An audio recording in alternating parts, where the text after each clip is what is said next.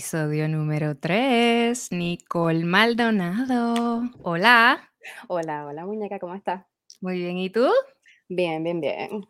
Como siempre pregunto, ¿dónde estás? ¿Qué hora es? ¿Dónde estás? ¿Cómo estás? Estoy bien, estoy en Washington, Washington State, no Washington DC. Estoy en Seattle, eh, son las 4 y 23 de la tarde. The show. ¿Hace cuánto vives en Washington? Cumplo ahora tres años, en diciembre cumplo tres años, pero me van a cortar tempranito y voy arrancando ya mismo. ¿A dónde vas? ¿Ya sabes a dónde vas? Sí, voy para Jacksonville, Florida, cerquita de Puerto Rico. Oh my God. So, para hacer el recap, en el episodio número 2 estuvimos con Kenny, músico militar. Episodio número 3 estamos con Nicole, músico militar. Pero eh, la razón por la que quise que ella estuviera es porque tengo mucha, mucha curiosidad de poder contrastar la vida de músico militar de hombre versus la vida de música militar como mujer. De mujer. También, pues, Kenny está en el Army, yo estoy en el Navy. Hay cosas que son distintas también, pero sí. ¿Cuánto tiempo similares. llevas tú en el Navy? Yo gané mi audición en 2018, hace cuatro años. So, ganaste hace cuatro años. ¿Dónde estuviste tu primer año? Eh, esta es mi primera banda, esta es mi primera estación. Yo gané el 2018, no vino a ser hasta 2019 que logré irme para Bootcamp. Eh, me tomó un año todo ese proceso, cada persona es distinta, cada proceso Ujú. es totalmente diferente.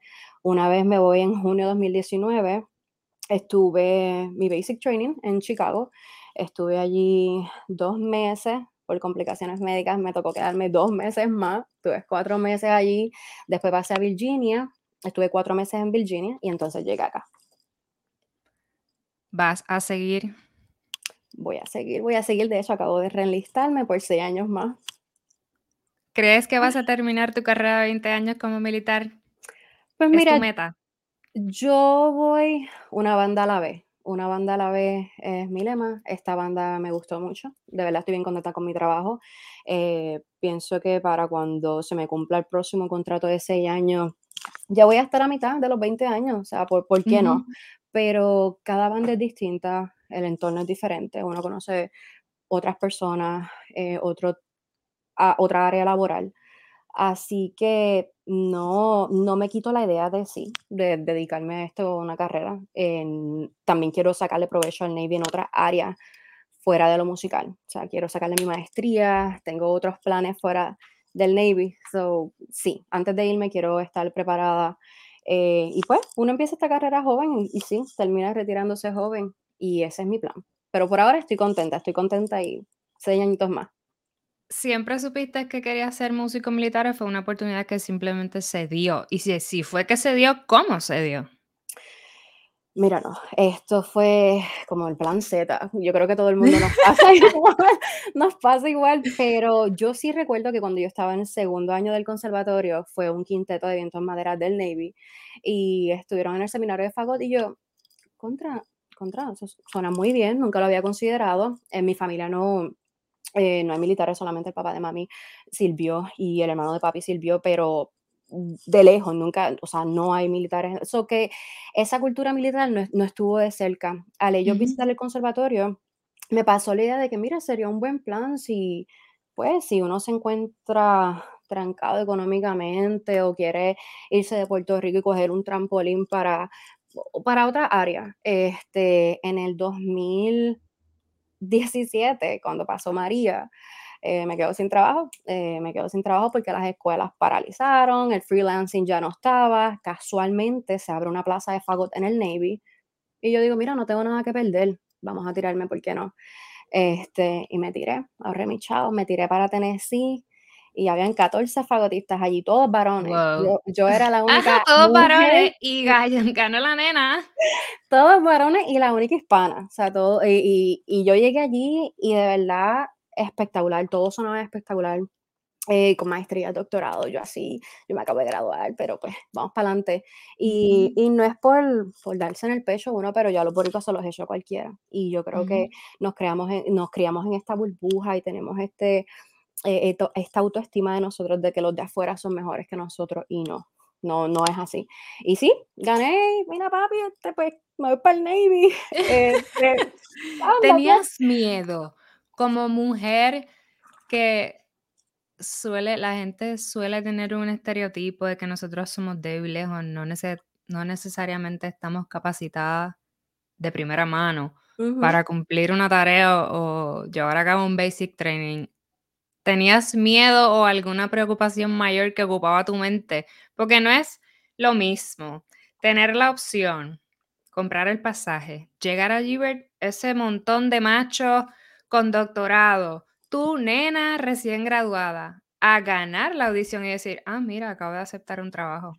Ahora es real. Ahora es Ya no, real. no, no me puedo quitar, Exacto. vine, voy para adelante, tengo que llegar a ese basic training y, y necesito mucho. Nosotros somos músicos y no necesariamente van de la mano ser músico y ser fit.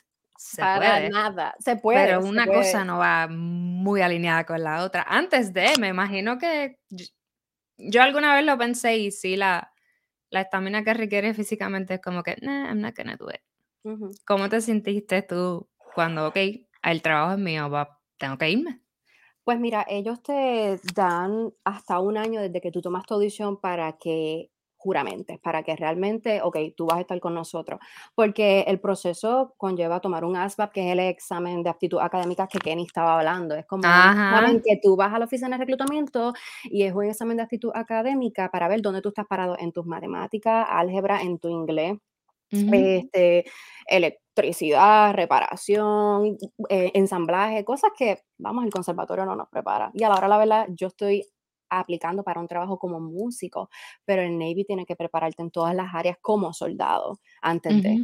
Este, Sí, así ese que be- no hay tal cosa como un basic training para músicos. Todo el no, mundo tiene que ir al mismo basic training y tener las mismas eh, capacidades y aptitudes ready Cla- para lo que claro, venga. exactamente. Yo creo que lo único que difiere, y no, no puedo hablar por los otros basic training, pero sé que en el Navy, en nuestro basic training, tú tienes que especificar que eres músico porque a ellos les gusta tener una banda en todas las graduaciones y los que son músicos pues hacen su propia banda y a mí me tocó dirigir esa banda y me lo gocé. Es, es la única ventaja que tenemos.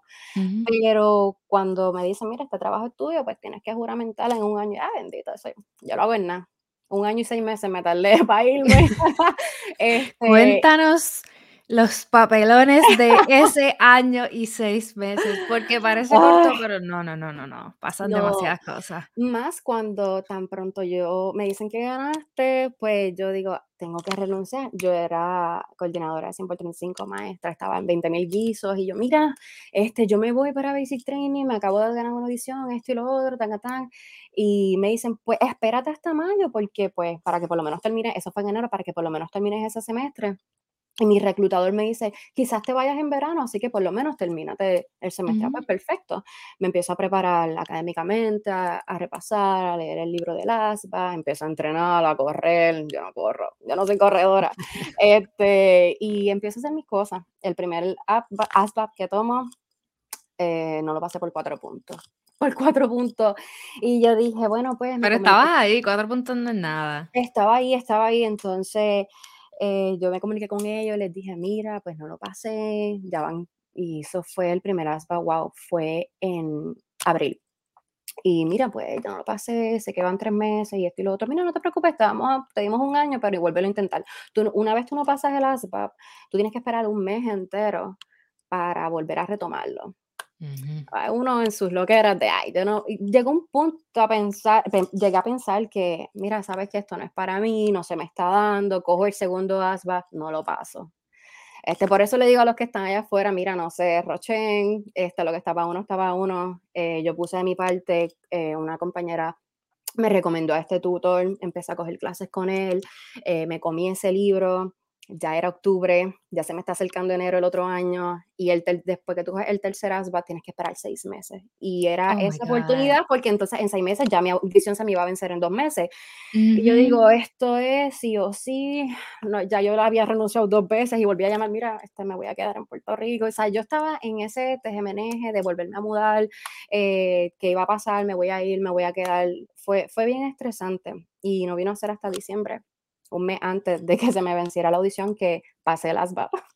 O sea que lo, pasé, lo tomaste cuatro veces. lo tomé dos veces, la tercera lo pasé.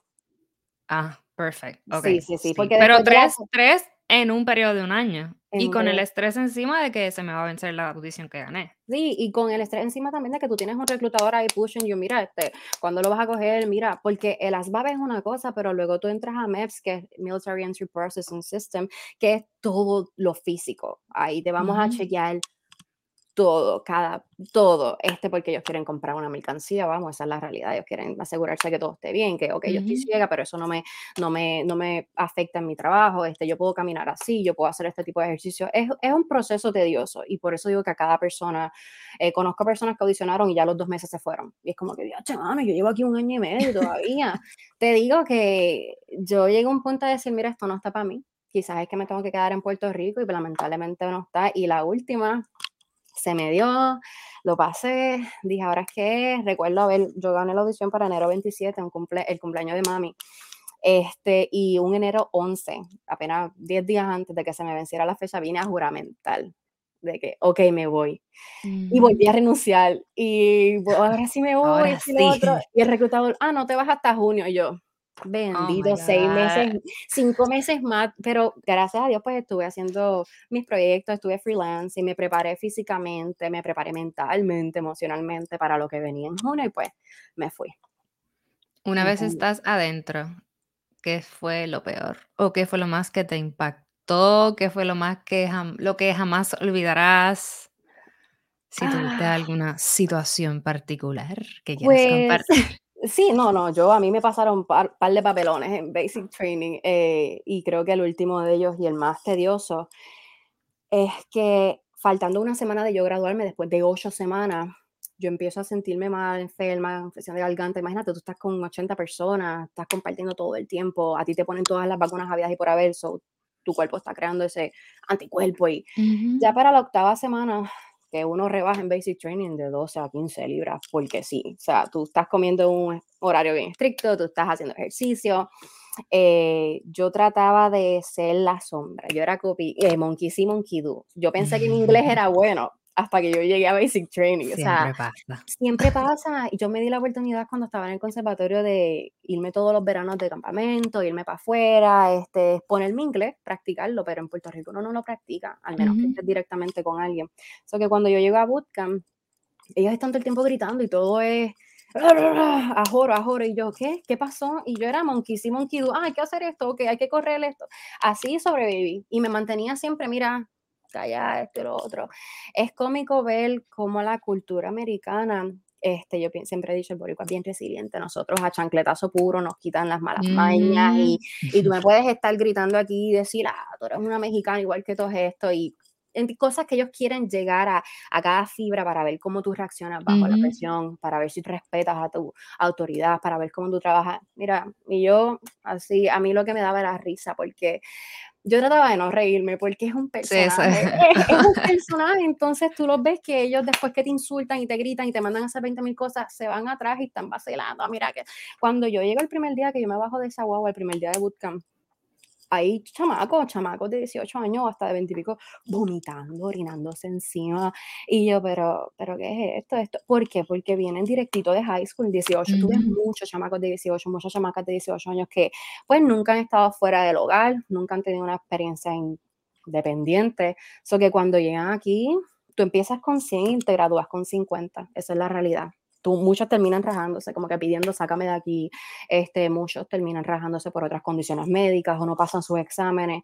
Eh, basic training, pues, no no es para todo el mundo, pero tírate, si ya estás adentro, tírate, porque es un espacio que le estás quitando a una persona que realmente no pudo ni tan siquiera pasar su MEPS, o sea, eh, y yo así estaba, yo iba un día a la vez, la yo creo que las primeras 3 semanas, tú tienes tu primera llamada después de 3 semanas, y yo llamo a papi, no contesta, yo llamo a mami, no contesta, y yo: "Qué estrés, me quedan 2 minutos, vuelvo a llamar a papi y contesta", y yo llore, y llore, y llora por el hecho de escuchar una voz familiar, Claro. este, por el hecho de hablar mi idioma, de: "Diache, papi, esto está cabrón, ¿entiendes? Estoy loca por irme". "Ah, pero ya estás ahí al lado", y es verdad, ya estaba ahí al lado, Sí, ya eh habían pasado 3 semanas, ya ya habían pasado estabas 3 ready, ya semanas, ya tenías la Sí, tu olvídate. cuerpo funcionaba solo. Exacto, y ya la octava semana, me acuerdo, un yo me graduaba viernes, un miércoles antes de ese viernes yo empecé a sentirme mal. Entonces yo dirigía las bandas, empecé a sentirme mal, pero una vez tú vas a Medical, te pueden poner como que ella está enferma, no puede participar de nada y eso hace que tú te atrases en tu basic training, por ende vas a terminar más, te dejan más tiempo. Ya papi y mami habían comprado pasajes, ellos estaban ya en Chicago. Y yo decía, mira, te aguantas esta monga porque dirigiendo la banda, la nena se fue para el piso, se, me, me desmayé me oh desmayé, me metí con el mace en la cabeza, me llevaron en la ambulancia para el hospital, un papelón. O sea que disimulaste todo lo que pudiste para después hacer un big papelón. Sí, big yo me time, ambulancia. delante de todo el mundo, delante de todo el mundo. Este, y, y pues nada, obviamente ellos se preocupan por ti. El, la nena se desmayó, hay que llevársela. Cuando yo llego a México, me dice, mira, ¿qué está pasando? Mi battle station, que es la prueba final, era domingo. Y si tú no haces ese battle station, no tienes graduación. Eh, y eso era viernes. Y yo dije, no, yo estoy bien. Yo lo que pasa es que no bebí suficiente agua, estoy deshidratada. Y yo, ¿segura? Yo, sí, sí, sí, yo estoy bien. Este, necesito graduarme. Yo estaba pensando, necesito graduarme. y ellos, ah, pues está bien, vamos a darte el electrolito. Y ya, me dejaron ir. Eh, recuerdo, eso fue viernes, domingo para la prueba de Battle Station. Yo me levanto con los ojos, todos los capilares se habían reventado de la fiebre que yo tenía. Y entonces no me querían dejar hacer la Battle Station porque dije que tenía pink eye, como un conjuntivitis y se le iba a pegar a todo el mundo. Y yo así, mira, esto no, esto no es conjuntivitis, es que yo pues me siento un poquito mal y anoche tuve fiebre, esto y lo otro. Bueno, yo estuve con un enfermero haciendo eh, la misión completa, así detrás de mí, chequeando que todo estuviera bien. Y nada, y terminé, me gradué, todo bien, lo peleé, o sea, lo, lo batallé hasta lo último, enferma, sin, allí no te dan antibióticos, allí no te dan nada, allí te dan este Motrin, porque Motrin resuelve todo y bebe agua. Entonces, recuerdo ese viernes, el día de mi graduación, que esta mañana me dice, era mi graduación, por ende yo iba a dirigir mi banda, pero después de eso, pues iba a ver a mami papi, compartir con tus familiares. Y recuerdo ese día que el director me dice, mira, lamentablemente te vas a graduar hoy, pero tienes que quedarte dos meses más. Y yo como que, ¿qué? Me dice, sí, sí, hubo otras complicaciones eh, médicas personales, otro episodio, que hicieron que me quedara en basic training, pero ya graduada. So ya yo estaba ayudando a los sailors nuevos, ya yo estaba trabajando con petty officers, ya yo estaba haciendo otras labores, no estaba como... No estabas agarrando gritos, no es que... No estaba, exacto, yo estaba graduada. que estaban recién llegando. Exactamente. Una vez salí de eso, pues llegué a Virginia y pues ya Virginia, como dice Kenny, eso es high school, ahí está Marine, Army, Navy, y eso es más relax, ya tú te das el refresquito, tú sales, tú, y aún así Army yo los veo que son más estrictos que Navy, Navy es como que arranquen y ve, váyanse, pero Army están un poquito con su battle body, pues son hacen su pití todos los días al amanecer de Dios mientras nosotros estamos todavía pegados, pues nosotros lo hacemos por las tardes. Y ya Virginia es un, tú estás decompressing, ya tú estás soltando el golpe de basic training, tú estás dándote cuenta, que yo soy una persona otra vez, yo soy, ¿sabes? Uno empieza a crear un círculo social distinto, tienes tu teléfono, gracias a la tecnología y FaceTime uno ve a papi y mami todo el tiempo, uno se mantiene en contacto. O sea que pues si tienes esa libertad, even though estás estudiando todo el tiempo y tienes que hacer tus PTs y mantenerte al nivel, puedes por lo menos socializar y conectar, aunque Ah, sea a sí. través del internet. Claro, claro, claro. Incluso tú puedes salir y irte de fines de semana con unos permisos especiales. Si, por ejemplo, yo voy a estar en Virginia, pero vienen familiares a visitarme y me quiero quedar el fin de semana en DC, te lo pueden hasta permitir hasta cierto punto. Lo que pasa es que en la escuela tú aprendes a hacer watch turnos de seguridad. Y pues si yo tengo unos turnos de seguridad, pues ese día no puedo salir de la base. Ese di- Te entrenan para todo. Te entrenan en el caso de nosotros en el Navy como si estuvieras en un barco haciendo watch. Este, pero es, es bien chilling. O sea, yo fui hasta el Busch Garden de Virginia. Yo, nosotros, eh, toda mi clase nos quedamos en Richmond. eh, hicimos como que un fin de semana allá. De verdad que a mí Virginia, mucha gente lo detesta. Mucha gente se tiene que quedar más tiempo de lo que tienes que quedarte por que te necesitan, porque tocas percusión o porque necesitamos un trombón, vamos a dejarlo dos meses más. A mí me necesitaban en la banda de, de aquí de Washington, so mientras más rápido terminara, mejor. Y nada, en diciembre me gradué, en diciembre me gradué. Pero, anyways, fue un largo camino porque ya que se, tuvo que extender tu basic, por lo menos tuviste la oportunidad de bajarle dos estando Ah, en la escuela de le música bajé y, 10, sí, sí, de verdad que y sí. como que recuperar tu espíritu otra vez. Sales de la escuela de música, llegas a tu, a tu trabajo, a tu silla, a tu posición. Una vez estando ahí, ¿sí sentiste esa conexión de que a pesar de todo o después de todo, era ahí en donde tenías que estar? Pues mira, Washington específico, yo, yo quería venir para esta banda. El Navy trata de que sea un 50-50. ¿Para dónde tú quieres ir? Pero realmente dónde te necesitamos. Ellos me preguntaron para dónde, cuáles son tus cuatro opciones que tú quieres, te gustaría ir. Este, yo puse Washington, mi primera. Yo puse Washington, San Diego, Virginia, Florida. Eh, y el fagotista de acá, casualmente para el tiempo que yo llegaba, se iba a ir para Chicago. Y me dijeron, mira, pues vas paseado. Ah, pues súper. Una vez yo llego acá, yo creo que primero que todo es el estado más lejos, porque está bien lejos, es el último estado. Y, o sea, las cuatro horas de diferencia era, era un tranque, un poco, este, para comunicarse uno con los familiares.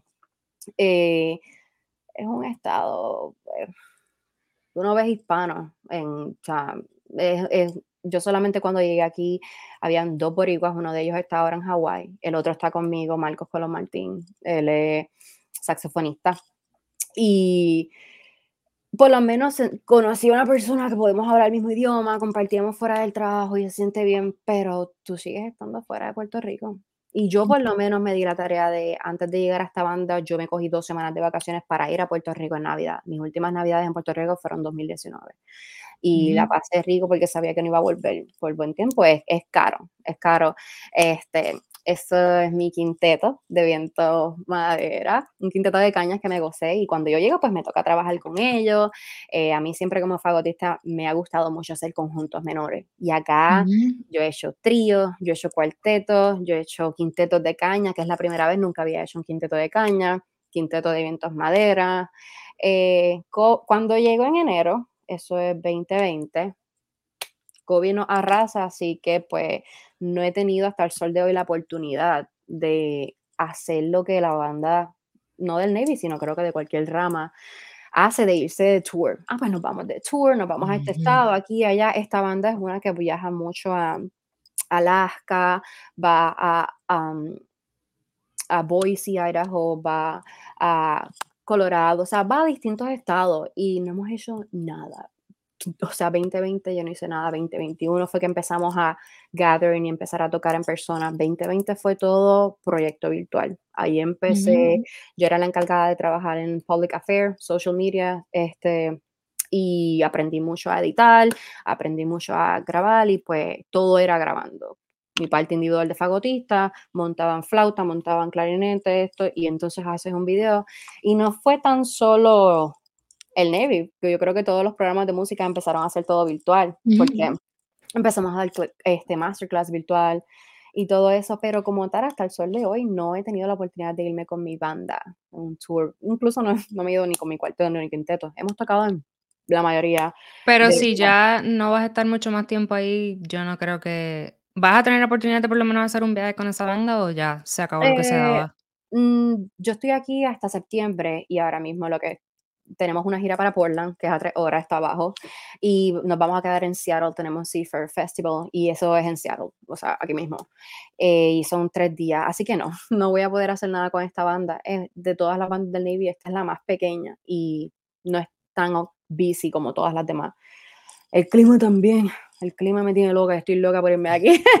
Washington es hermoso, Washington es hermoso, hay mucho outdoor. Yo me da la tarea de, este, vámonos de hiking, ah, mira, fui para allá, para la montaña y vi la nieve y, y qué sé yo, hago lo, más que pueda hacer outdoor, pero no, no, no, no puedo, yo no soy de frío, yo soy de playa y sol. Definitivamente. ¿No has tenido ningún encuentro misterioso acerca de racismo, ya que estás en un estado en donde no hay hispanos? Mm, eh, sí, sí, este, tuve uno muy chocante dentro de la banda, que es lo peor, este, cuando tenemos ambos el mismo trabajo, cuando la ignorancia llega a un nivel profesional. Yo obviamente no me pongo al nivel de ellos y lo ignoro, pero estábamos grabando un video y anteriormente yo había hecho un video de eh, explicar cómo manejar tus cañas y me pidieron que por favor lo grabara en español e inglés. Y yo, ah, pues perfecto, pues lo hice en ambos idiomas, entonces estábamos grabando otro video para el mes de la mujer y estaban haciéndonos preguntas sobre el trabajo de la mujer en la milicia. Y yo pregunto, ¿debería hacer mis respuestas o piensan hacer este, este, esta versión en español o en inglés? De hecho, yo no lo pregunto, lo preguntó la que estaba grabando. Y el editor contesta, No, ella no tiene que hablar en español si todo el mundo al verla sabe que ella no es americana.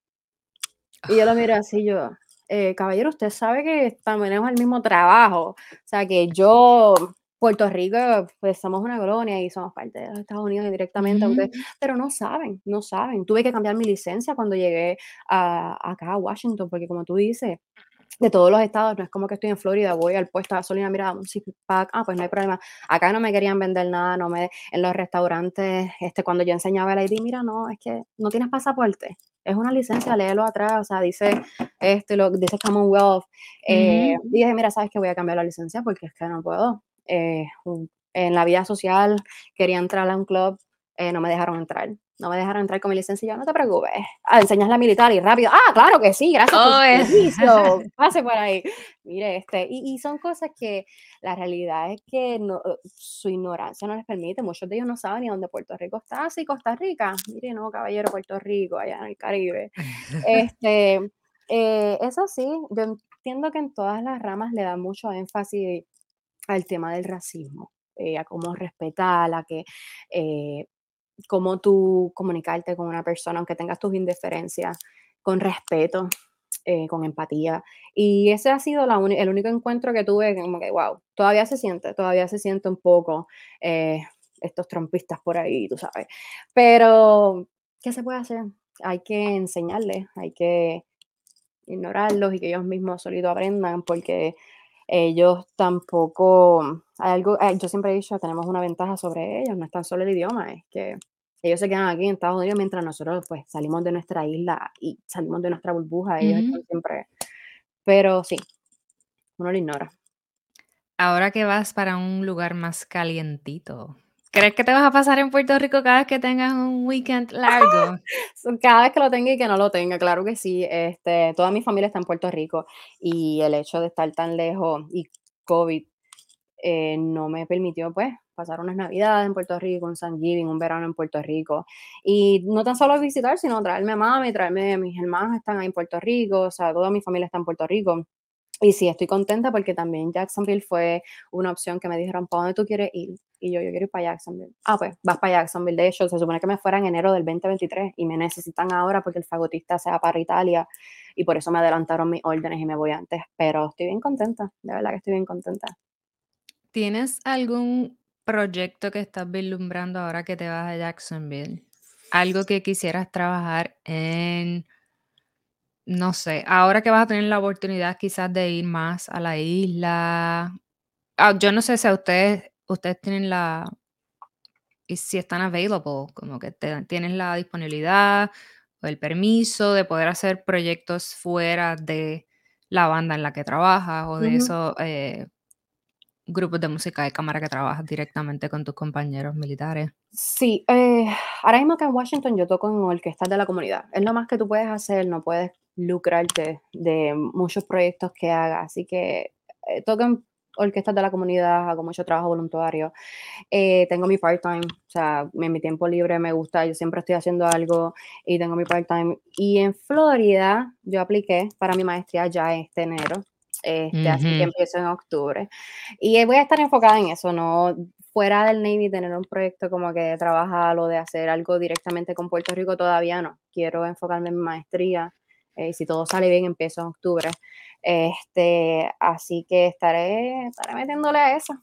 Pero un big step, like, vas a poder comenzar la maestría, vas a estar en un lugar caliente, vas a estar en un lugar en donde hay mucha gente latina, claro, vas a estar mucho más cerca de la isla. Si pudieras escoger una cosa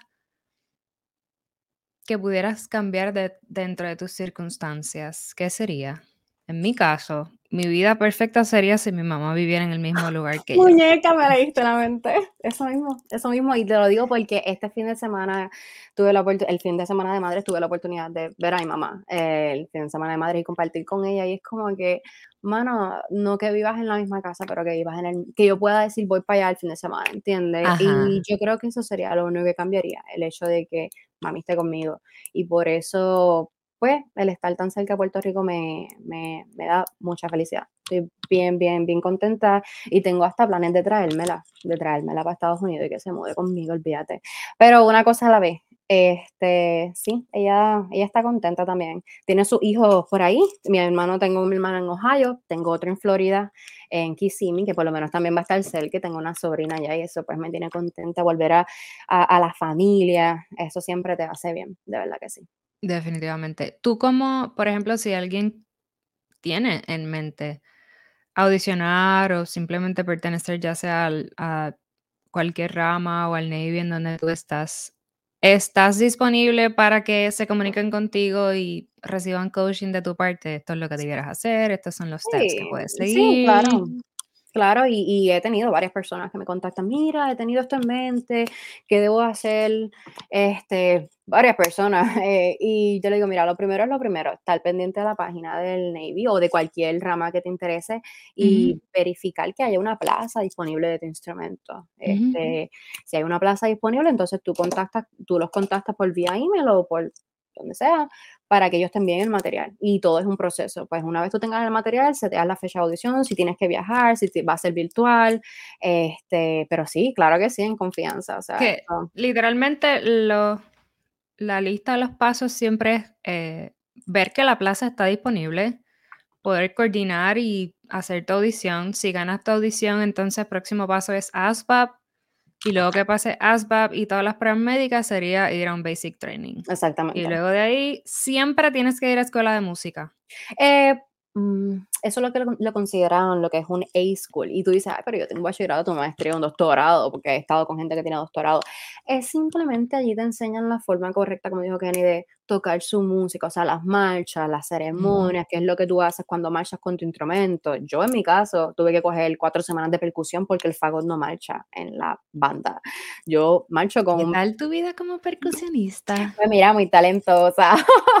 No, de verdad, de de No verdad me me lo imagino. de verdad me lo gocé, aprendí mucho, este, pero usted toma y tenga porque es es complicadito, no todo es boom, boom, crash, como dicen. Pero obviamente yo no voy a estar haciendo un redoble ahí cuando el percusionista lo puede hacer, yo voy a estar downbeat en el bass drum o viene cuando viene el platillo grande, lo puedo hacer ese tipo de cosas. Pero eso es aquí todavía no me ha tocado hacer una, llevo 3 años. So que para que tú veas. Y ¿Cuánto cada tiempo cuánto tiempo vas a Jacksonville? eh, yo espero extender hasta 4 años allá. Usualmente son 3 años, ese es el Okey. mínimo. Tú pides, eh, tú pides y sometes un paquete para ver si puedes estirar y extenderte hasta 5 años. Si yo pudiese, bien, pero si no, mira, una de las razones principal por la cual yo también tomé este trabajo, cuando ellos te hacen esa entrevista que tú ganas la audición, ellos después te quieren conocer tú a tú y te hacen muchas preguntas. Una de ell una de ellas es, ¿estás dispuesto a viajar? Y claro que sí, o sea, para eso yo estoy en este trabajo también, no para quedarme aquí, este, sino para que me lleven, me lleven y me traigan. Eh, y sí, si son 4 años, 5 años, lo máximo que pueda estar en Jacksonville, súper. Si no, pues, para donde sea que me envíen, que no sea Exacto. Chicago, muy frío. Ay, a mí no me gusta la La ciudad está chévere y todo, pero es demasiado Aquí hay una nevada una nevada al año y yo la sufro todos los días. Es como Mira, que, no, okey, eso eso que es se lindo acabe. eso es lindo para el que no la ha visto, pero después aborrece, de verdad, de verdad, no se Y puede. mientras más pulgadas recibas, peor es. Ujú. Acá por lo menos Washington, como no está acostumbrado a tener, no todos los años neva, pero estos últimos 3 años que he estado aquí ha nevado. Paralizan todo, o sea, no hay trabajo, no hay escuela, no hay nada. Así que Exacto, porque la infraestructura no está lista para eso. no, no, Yo vivo no. en Dallas y aquí también si si neva, que no nevan tantas pulgadas de nieve, de repente como que cierran calles, no vas al trabajo y abres Abre las llaves de agua en tu casa porque se va a congelar y va a explotar porque nada está ready. Es como que tú Exactamente, estás en. Puerto Rico se vivían los las tormentas tropicales, que caían 3 gotitas, y ahora anyway se va la luz y pasan todos esos papelones, no importa qué. Pero allá era como que el huracán o la o el aviso de tormenta o el aviso de huracán. Acá no, acá es real que quédate en tu casa y estás en igual con los Los las alarmas de tornado y todos los avisos. Es como que indistintamente en el lugar del mundo en el que estés, siempre siempre va a haber algún siempre. asunto atmosférico. Exacto, ajá, exacto. waiting for you ahí como que tú sabes, hablándote al Sí. oído. Cuidado con lo que pasa. Eso es lo único que me preocuparía de Jacksonville, porque acá no hay aviso de tornado, Ujú. acá no se dan mucho las tormentas de nieve tampoco, acá no hay esos heat wave de que mira, hace calor a nivel extremo, lo más alto que se puso aquí el año pasado fue unos 90. Y yo así yo, ay, qué rico, porque tú no ves 90 nunca, acá ahora mismo hoy eh, amaneció a 45. ¿Entiendes? Y por Mm. las noches baja a 32. Estamos en mayo, casi verano, ¿qué pasó? Este, pero pues en Florida tú sabes que cogen la cola de los huracanes que pasen por el Caribe, que eso es otra cosa de tener esa preocupación, pero mira, yo sobreviví, María, yo sobrevivo cualquier cosa. Pero María cambió tu vida también. Antes de Oh, no, María fue antes y después de María, exacto. todos tenemos una historia con Ujú. De María. verdad que sí, de verdad que sí. Antes de que tú entraras a la milicia, estabas en Puerto Rico trabajando en 100 por 35. Estabas como fagotista en donde fuera que te llamaran con la Filarmónica, Banda Estatal, la Orquesta Sinfónica de Puerto Rico. Estabas muy involucrada con la comunidad y no hay muchos fagotistas que toquen bien y que metan mano en Puerto Rico. Simplemente creo que es que tiene que ver con lo caro que es el instrumento del fagot. Para quien no sepa lo que es el fagot, sí. yo cogí un semestre de fagot en el Ah. conservatorio. Es sumamente difícil. Mira, caro, primero que todo, carísimo. Yo, yo sigo pagando el mío personal y me da pena decir que estoy usando el que la banda me provee porque vale 30 mil dólares y es espectacular. Así que vamos a usar el de la banda. Pero en Puerto Rico hay talento. Todos los fagotistas con los que yo he trabajado en Puerto Rico son sumamente talentosos. En Puerto Rico lo que pasa es, como tú dices, se te queda chiquito. Te quedas en la burbuja de estar freelancing con los mismos grupos y antes de que yo eh, decidiera, voy a tomar la audición del Navy, yo tenía planes, ya yo había aplicado para mi maestría en Chicago, pero pues ahí estamos, la sección poderosa, Fagot de la Ay, Sinfónica. Ay, esa foto tiene sentimiento foto. porque yo hice un challenge con esa foto de 10 años. Eso fue un festival Casals y eh, 10 años antes de esa foto yo estuve con la Sinfónica para lo que era re- eh, ay, experiencia sinfónica. Ujú. Experiencia Sinfónica, estuve con ellos y eran los mismos tres. Eh, Pedro fue mi primer maestro de fagot en POSU, yo empecé en POSU, Programa de Orquesta Sinfónica Juvenil. Eh, Nelu fue el ¿A que qué? Para hacer un recap de tu historia como músico, ¿a ¡Oh! qué edad empezaste? ¿Dónde empezaste? ¿Quién te introdujo en el fagot? Hasta este momento. Cuéntame. Wow, pues yo empecé música como tal en el 2003 en tercer grado. Empecé en el programa Orquesta Sinfónica Juvenil, que es un programa para eh, comunidades de bajos recursos en los residenciales. Yo vivo en, bueno, vivo, me mudé, pero eh, me crié en residencial Manuela Pérez. Mi mamá está allí, mi abuela, mis tías, mis primos, todo el mundo. Y al ser de residencia, pues obviamente recibí muchas ayudas. Este, y ese programa fue uno de ellas, un programa eh, completamente gratuito. Mi papá me dijo, mira, yo quiero que tú toques con Gilbertito, así que te voy a comprar un violín. Y yo, ¡Oh, pues, wow! pues dale, papi, pues dale. Eh, me compró un violín. El me- violín con me- Gilbertito, eso está épico. este, trae sus orquestas en vivo. Yo fui a ver a Gilberto, y pues sí, trae sus orquestas y su música en vivo. Entonces me compró un violín, empecé a coger clases de violín en tercer grado. Y recuerdo Chuchu Jesús Acevedo, maestro de fagot, estaba en la escuelita Manuela Pérez, estaba allí tocando ese instrumento y yo veo que no hay nadie en el salón. Y yo me asomo y él, oye, ¿estás interesado en tocar esto? Y yo así, yo, mira, pues, pues en verdad que quiero tocar algo que no sea violín, porque no, no me apasionaba y habían tantos violinistas que mi clase era como de Ujú. 15 minutos para esperar para la otra semana, no había como progreso, me estaba desmotivando. Y Chuchu me dio ese instrumento, le saqué dos o tres notas y él, ah, ¿tú quieres coger clase de fagot? Porque el pobre tampoco tenía estudiantes para que entonces. Y yo le dije, mira, pues sí. Y empecé a coger clases de violín y fagot en cuarto grado, alternándome. Me estaba volviendo loca con las claves de sol, clave fa, hasta que le dije a la coordinadora, mira, yo me quiero cambiar de instrumento, yo quiero tocar fagot porque veo que estoy practicando más, me gusta más, es un instrumento que nadie toca, este, así que toma el violín. Y doné el violín al programa, sin Oh, decirle nada, wow. sin decirle nada a papi, no le dije nada a mami, yo, toma. Ah, pues ellos necesitaban violín para, eh, fagot para su orquesta, pues claro que sí, pues vamos a ponerte el fagot. Y me dieron este canto instrumento y su estuche de plástico. Y yo empecé a coger clases de fagot hasta que tuve que decirles a mis papás que estaba cogiendo clases de fagot porque tenía planes de audicionar para entrar a la libre. Y papi como que, ah, pero tú estás segura, ese instrumento, ¿dónde tú vas a tocar ese instrumento? Este, es un instrumento bien grande, bien caro.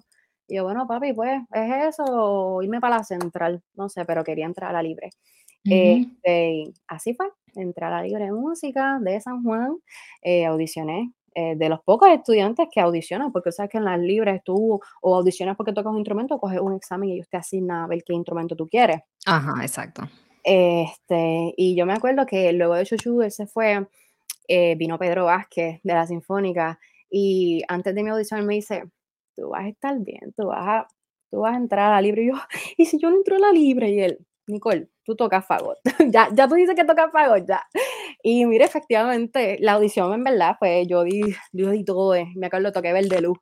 Este, y olvídate, entré a la libre, eh, estuve 6 años en la libre de música, me gradué de cuarto año. En octavo grado estaban dando unas becas completas para la escuela preparatoria Ujú. y fue en el Conservatorio Viejo, en la sede vieja. Y yo dije: "Mira, me voy a tirar", y me becaron. Desde octavo grado estuve becada hasta cuarto año en la escuela preparatoria del conservatorio, y eso de de verdad que me abrió muchas puertas. Este, primero que me cambiaron mis fagot de plástico a uno de madera, y me becaron mi fagot hasta que me pude graduar del bachillerato. O sea, en tercer año ellos me dijeron: "Mira, te vas a graduar el año que viene, tienes que comprarte un fagot". Y yo: "Pues, vamos, que yo llevo ahorrando desde séptimo grado". Y sí, yo me acuerdo, papi dijo: "¿Tú quieres tocar el fagot? Pues hay que abrirte una cuenta al banco, hay que, ¿sabes?, comprarte ese fagot en algún momento". En mi tercer ¿Cuánto año costó el fagot que te ¡ah! compraste en tercer año de universidad? Pues mira, entre mis ahorros y con la ayuda de papi pusimos 11,000 y tuve que pedir un préstamo para llegar a los 15,000. Así que $15,000. Sí, los fagotes son ¿Tienes ese caros. fagot aún? Ah, claro, ese es mi fagot que yo no o sea, ese es mi fagot de práctica y ese es mi fagot que viaja conmigo. O sea, yo no puedo usar el fagot de la banda para labores comunitarios, otro tipo de orquesta. Ese es para la banda, porque cualquier cosa que le pase, eso es de la banda. Pero mi fagot es mi fagot. Este, y así fue. Empecé a tocar en la preparatoria, tuve mi primer trabajo en o grado 10, 11, empecé a tocar con la Sinfónica de Bayamón. Este, también es que yo era presentada en el sentido de que como vengo de de un programa de la comunidad, ahí salió la orquesta de San Juan, la orquesta juvenil de aquí, la orquesta de allá, y yo estaba en todas, en todas, porque me gustaba estar en todas, o sea, en el sentido de mantenerme ocupada. Yo no era de estar en mi casa tirada para atrás, o sea, eso sí, papi me decía: "¿Tú quieres tocar aquí allá? Mira a ver cómo te mueves". Toqué en mi graduación de cuarto año, porque ¿quién quiere tocar en su graduación? Yo, yo, Pero oye, ha abierto tantas puertas y y yo creo que ha roto todos los moldes, si pudiera si pudiera decir. de Con verdad, de este súper resumen cortito, like, fuiste nacida y criada en un residencial público. Yo tengo amistades de escuela, como que estu fui estudiante de escuela pública, que vivían en el residencial y mi mamá me llevó a a hacer el trabajo en grupo y la vaina en el residencial público. Y también supe que hay gente que jamás entraría en su carro por un residencial público porque algo les puede pasar, tienen una mentalidad Tienes que saber en catastrófica. qué residencial te metes. Así que fuiste nacida y criada en un residencial y eres músico militar, eres una profesional, estás a punto de empezar tu maestría. Eh, eres músico militar, pero, mm, tu pasión por la música y nació de un programa comunitario. Así es, No fue así que que mami y papi te llevaron a clases y pagaron por eso, y bien por por el que tenía la bendición de poder recibir las cosas de Claro, primera mano. claro, claro. Pero entonces, residencial público, eh, grupo comunitario, luego tener el enfoque y mantener como ese drive, ese empuje, esas ganas para entonces hacer todo lo que tenías que hacer para poder entrar a a la Escuela Libre de Música de San Juan, mantenerte en el loop y en el movimiento y y envuelta, involucrada en todas los los las cosas que surgían, la audición de esto, la beca de lo otro, pudiste entrar a la escuela preparatoria, así que estuviste expuesta a al conservatorio antes de entrar a tu bachillerato. Y yo me imagino que esa interacción con con personas de mayor edad, con músicos profesionales, con otros maestros fuera, y estar todo el tiempo, porque yo me imagino que esa agenda tuya estaba súper full, súper cargada, estar todo el tiempo tocando, tocando, tocando. Fue definitivamente lo que también ayudó a que tu, eh, formación y capacidad como músico fuera haya sido tan productiva y hayas tenido tan buena base y tan buena formación. eh, pudiste seguir al conservatorio, tuviste el, la bendición de, de, tener ese instrumento becado, porque como estábamos hablando, en la isla no hay muchos, el uh -huh. instrumento es carísimo, los que hay son buenos y los que no están, pues es porque dicen eso está muy caro, eso está muy difícil o simplemente no han de Puerto Rico? expuestos. de Puerto Rico oh, exacto. Claro. Me voy Uh a estudiar y encuentro otro trabajo o pasa cualquier otra cosa, pero en general no es como que hay un millón de fagotistas. Hay un millón de flautistas y hay un millón de violinistas, pero Sí, fagotistas y está nada. complicado. Sí, de verdad que sí, Eh, de verdad que sí. So, pudiste, como que fuiste guiada durante escuela preparatoria para entonces poder entrar en tu bachillerato. Estando en el bachillerato, en el conservatorio, ¿solamente estudiaste con Adam o estuviste con varios maestros? Eh, antes de entrar al conservatorio, recuerdo cuando estaba todavía Saxton Rose, que para mí siempre ha sido, yo adoro a mis maestros de fagos, pero Saxton tuve la oportunidad de coger muchos masterclass con él antes de entrar al conservatorio y luego eh, fuera de Puerto Rico también siempre me encontraba con él, siempre que iba a Puerto Rico. Pero durante el bachillerato, Adam. Adam fue mi formación completa, antes de obviamente Pedro Vázquez, Chuchu, este, mis compañeros César, para mí, además de ser un compañero, siempre fue un mentor y un maestro, César Torres, eh, yo aprendí mucho de él.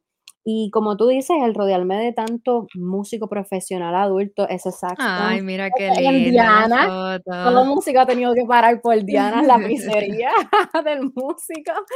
Este, y cuando en- estaba en el conservatorio, obviamente que yo empecé ya a trabajar en la Sinfónica de Bayamón, todavía estando en la libre, yo iba a la Sinfónica de Bayamón en mi uniforme, y yo, mami, tráeme un mahón porque yo no voy a llegar allí en falda, en uniforme Con los escolar. me cam- cuadritos. Ajá, yo me cambiaba y empecé a conocer ese, ese mundo profesional como un músico, como que, wow, a mí me pagan por tocar, por estar aquí sentado horas, wow, a mí me pagan por tener un concierto. Yo dije, yo siempre supe desde que entré a la libre que yo quería estudiar música, siempre, siempre, siempre.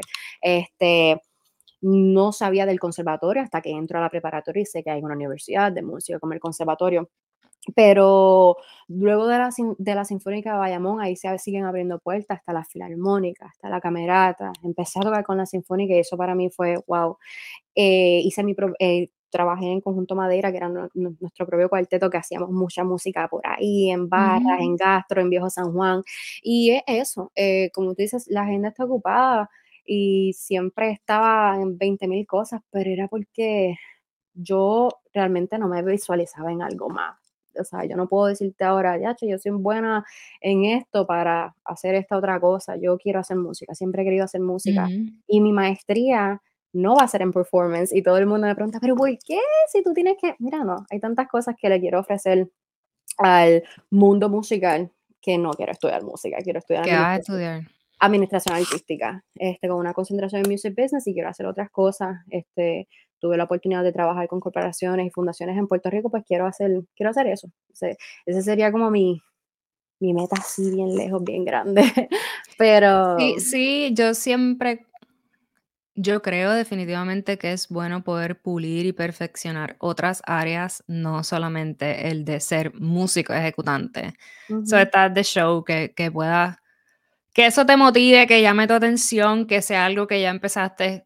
Me imagino que con toda la situación del COVID, cuando estabas trabajando con, con tener que interactuar con todo el mundo, con tener ujú, que ser el cerebro y el punto de conexión de todos los videos, de todas las personas, de todas las partes importantes para un simple video. a un simple Todas video, horas que se dan en dos que son minutos. requeridas. Eh, pues e- es excelente que, que te guste, que te apasione y que quieras eh, aprender mucho más. Eh, sí, yo tengo una maestría en Administración de las Artes. ¿Y qué tal? Amé mi maestría, bueno, la odié, la amé y la odié. La amé por todo lo que, por todas las cosas a las que fui expuestas y todo lo que aprendí. Sí hubo muchas cosas que aprendí. Fue una de las cosas más retantes de mi vida. En el conservatorio tú estás acostumbrado a estar en una silla en un cuarto practicando por cuatro y cinco horas. Mientras yo estudiaba mi maestría tuve que adoctrinarme acoplarme a estar cuatro y cinco horas leyendo, Leyendo. cosa que no pasa cuando estudias performance. Eh, y también me pasó que yo fui de cero a un millón, como de ser solo performer a de repente estoy en estas clases de administración y tengo que saber inglés y tengo que saber eh, todos estos conceptos y tengo que escribir, eh, tengo que escribir 20 páginas para la próxima semana. Pero obviamente, si vas a parir 20 páginas, tienes que leer 200 para tener material en tu cabeza para hacer el análisis, compara y contraste, para, tú sabes, poder aportar Claro, algo a claro. esa, a esa, a aprender a hacer bibliografías y, y cuánta vaina. Fue muy retante. Yo hice eh, cuatro, hmm, creo que fueron cuatro trimestres y como que el primero me daban, el primero me llevaban y luego el, los- el resto de los trimestres los hice en PON. Como que iba a la clase, conectaba con un pana, tu- tuve dos amigos, Carlos y Carlos, ambos se llamaban Carlos. Eh, y ellos me daban, me buscaban en Miramar y me daban PON a- hasta Gurabo. Yo estudié en la Universidad del Turabo mientras tenía un full-time job y era como que ah, un montón de Lo cosas. So, pariste, lo pariste. pero eh, yo siempre lo uso para slogan de este podcast de No Basta Con. En mi caso, no basta con No. tener una maestría, mamita. A mí No no, me ha servido en el mundo profesional. Sí, yo tengo mucho conocimiento y para ciertas cosas, personas o entidades, eso te da un standing, como que you have a master's degree, pero en muchas ocasiones es como que de acuerdo al, al- en este caso, a ti te lo va a pagar la milicia, pero yo tengo un préstamo estudiantil que se sigue pagando y Claro, que sigue claro. agarrando intereses. Claro. Y que esa, esa maestría, eh, cuando yo vivía en Puerto Rico, que me fui de Puerto Rico porque se me acabaron las oportunidades allá, traté Ujú. de, de parirlas, de buscarlas, de encontrarlas y no pasaba nada. Eh, anyways, llegué acá y sí hay un respeto y un reconocimiento por eso, pero también yo digo que hay tantas cosas, todo cambia todo el tiempo y entonces lo que ya yo estudié en la maestría, pues ya eso fue como que pasó.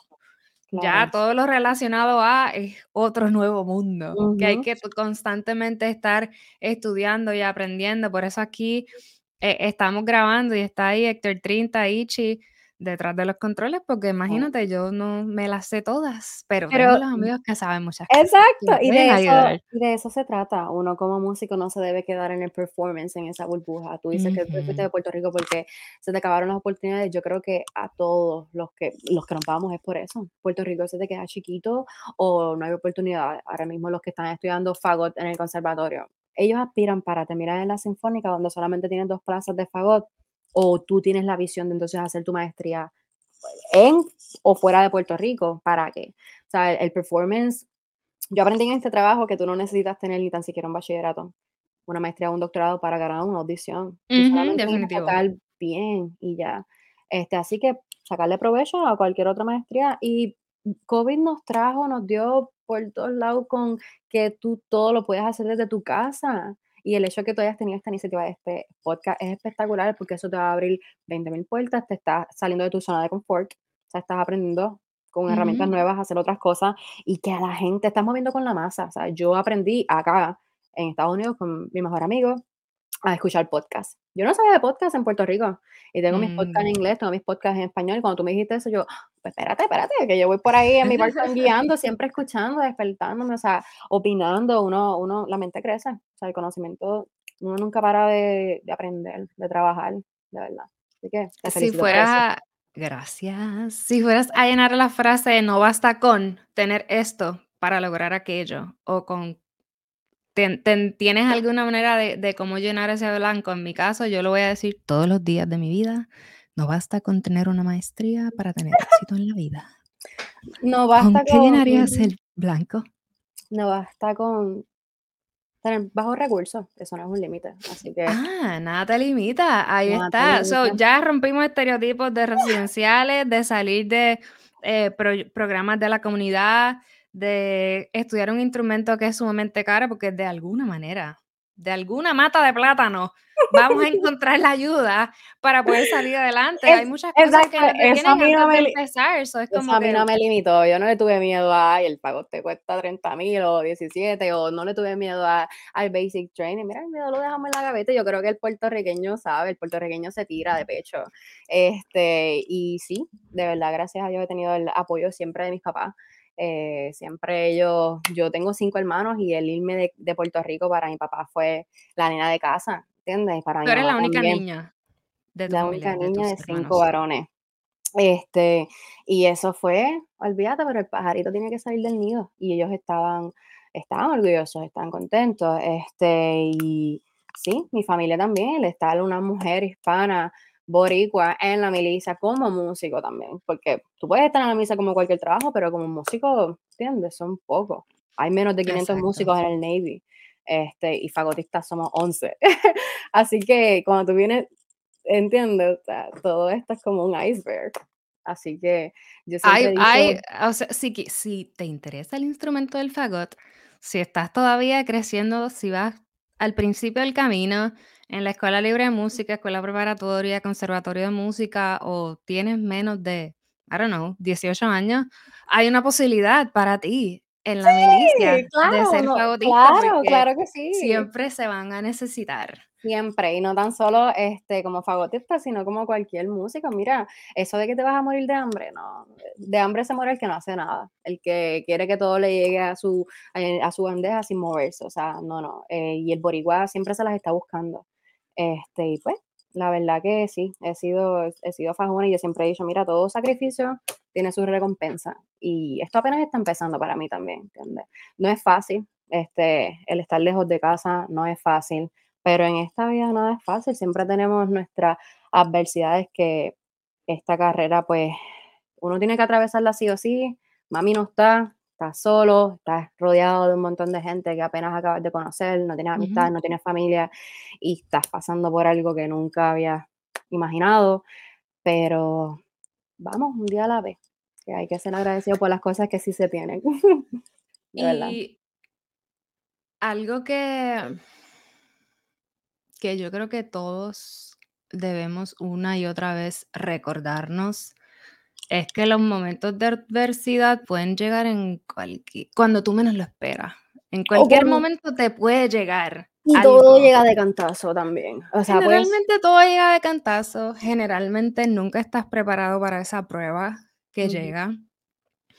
Y siempre hablo de de lo mismo porque es algo que que me gusta compartir y es algo que me digo a mí misma, de que yo nunca voy a ser nadie para invalidar los sentimientos de una persona respecto a una situación.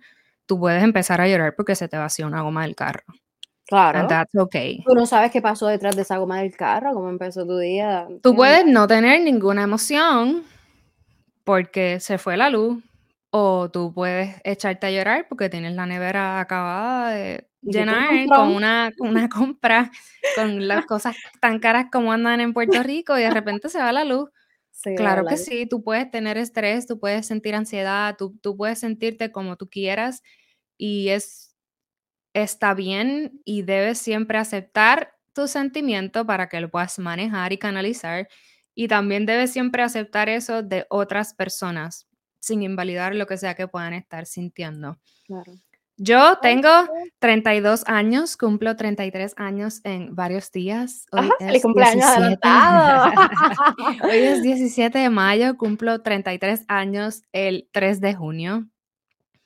Eh, y muchas cosas me han pasado y sé que muchas, eh, vendrán. ¿Qué edad tú tienes? 28 acabo de cumplir. 28. Te you're a baby, todavía no has llegado a los 30. A los 30 te va a empezar a doler la espalda. No te preocupes, viene por ahí. A los 28 años te ha tocado face, enfrentar una pérdida familiar. Sí, sí, perdí a ¿Cómo cómo has manejado eso? ¿A quién perdiste? ¿Cómo lo perdiste? ¿Cómo lo has manejado? Y ¿Qué te dices todos los días para no permitir que eso te afecte en tu funcionam funcionamiento y tus responsabilidades diarias? este, guau, perdí a mi papá enero 6, un día de Reyes, y, pues, mi papá mi papá fue el que me dijo: "Mira, Nico, yo quiero que tú estés en la música", y siempre me estuvo apoyando. Mi papá es mi mejor amigo, bueno, era. Estos pasados 4 meses han sido han sido fuertes emocionalmente, el no estar cerca de la familia, eh, afecta, pero he tenido la valentía y el apoyo que que he necesitado. El trabajo mío me permitió ir a casa ese mismo día, cuando pasó, eh, y estuve en Puerto Rico por un mes y medio, estuve con la familia, eh, no quería volver al trabajo, culpé mucho este trabajo de, por este trabajo he estado tan lejos de casa, no he tenido la oportunidad de, pues, de gozarme. Uno se quiere gozar a sus viejos. Eh, mi papá acaba de cumplir 53 años. Tuve la oportunidad de pasar acción de gracias con él. Su cumpleaños le di la sorpresa en diciembre 21, pasé Navidad con él y todo pasa por algo porque por poco yo no viajo, por COVID empezó esta nueva variante de Omicron y por poco yo no viajo este pasado, estas pasadas Navidades. Y dije, mira, sabes que yo no he ido a Puerto Rico en Navidad y yo tengo que ver a papi, yo tengo que ver a mami. No le dije nada a nadie, solamente a mi hermano. Mi hermano me recogió al aeropuerto y yo llegué el día de su cumpleaños y ese hombre, olvídate. Este, viajo de nuevo para Washington, estando tres días en casa, me llama, o sea, fue, fue todo muy de repente, o sea, papi fue un caso de COVID, eh, el COVID lo cogió y pues lo, él tenía unas complicaciones por encefalitis y pues eh, todo, él llegó al hospital y en un día, o sea, y lo más chocante es que yo hablo con él un martes y me dice que se está sintiendo mal y yo, papi, pues hazte una prueba de COVID, o sea, eso es COVID, hay que llevarte al hospital o te quedas en casa, miércoles llega al hospital, jueves fallece. Sea, él no nos dio tiempo, él no nos preparó, él no... Esto es una pérdida que no se la deseo a nadie, obviamente, que es algo que todos los días lo pienso, todos los días lo lloro, todos los días le hablo. pero yo sé que él está contento, él está orgulloso. Él está viendo todo lo que yo hago. y nada, o sea, mami está ahí.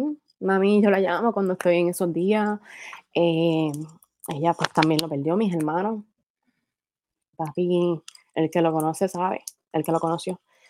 Este, pero estoy contenta, estoy tranquila conmigo misma, me enseñó el amor, el amor por las personas, por el prójimo, ser un buen ser humano, eh, la humildad ante todo. Así que, de verdad que sí. Tienes esa memoria de que hay que aprender a tocar el violín porque hay que ir a tocar con el Ahora, ah, te sientes depressed en tu casa y, te, y pongo a el papi, aquí estoy. Claro, claro, papi, Coco. Pero aquí estoy para ti, soy músico, gracias por lo que hiciste por mí, gracias por eh, incentivarme y llevarme a, a, tomar clases de música. De verdad que Soy mujer, soy valiente, soy militar y aquí estoy haciendo lo que amo, que yo creo que, que lo más, yo no tengo hijos, pero una de las cosas más, más bonitas, más placenteras para un papá es ver a, su hijo triunfar y ser feliz en, lo que está ejerciendo. Y yo creo que con esa parte él se fue tranquilo porque sus hijos estaban bien, estaban tranquilos, estaban ejerciendo lo que querían. O sea, el más orgulloso no lo podía estar y siempre lo demostraba. A papi nunca le faltó un te amo. Este, Nico, este, están metiéndole con todo, bonito. O sea, la, la cosa es que no todo hijo tiene una buena relación con sus padres. Y el hecho de que yo haya tenido una relación con papi de mejor amigo, o sea, de cualquier cosa, de cualquier cosa, o sea, yo a papi no le ocultaba nada, yo a papi se lo contaba todo. Este, papi tenía un taller de mecánica, músicos de la sinfónica le llevaban el carro, o sea, yo tenía un achaque con el carro, mira papi, el, carro le suena a esto, déjame ver. ah, pues eso es, o sea, cualquier cosa, ¿verdad? Tuve la oportunidad de que él viniera a Washington, eso sí, y le encantó y fuimos a Portland y gozamos y y de verdad que le quedaba tanto. Y eso a veces no, no tenido que dar coraje, da mucho coraje y uno se cuestiona tanto, pero le quedaba tanto, 53 años.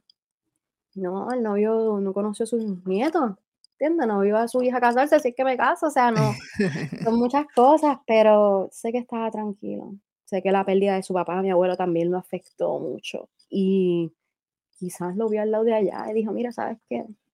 Te extrañado. No sé, trato de pensar cosas lindas y trato de pensarle que claro. lo veré en algún momento. De verdad. Claro que sí. Bueno, te felicito, te envío un beso gigante y un abrazo. Gracias, por darme tu tiempo, gracias por contarnos todo lo que nos contaste. Nos mantendremos en comunicación. Esta entrevista está a través de Spotify, Apple Podcasts y YouTube. Si quieres ver, pusimos, mientras estamos aquí hablando Ichi se encarga de ponernos fotos bonitas, en donde todo el mundo sale lindo y fabuloso, con sus amistades, maestros o instrumentos. Así que te la puedes gozar también a través de YouTube y ver Ah, todas obvio, las obvio. imágenes que, que salen aquí. Eh, puedes seguir a Nicole, me puedes seguir a mí, puedes seguir a todas las redes de No Basta Con, Instagram, Facebook, YouTube, Spotify.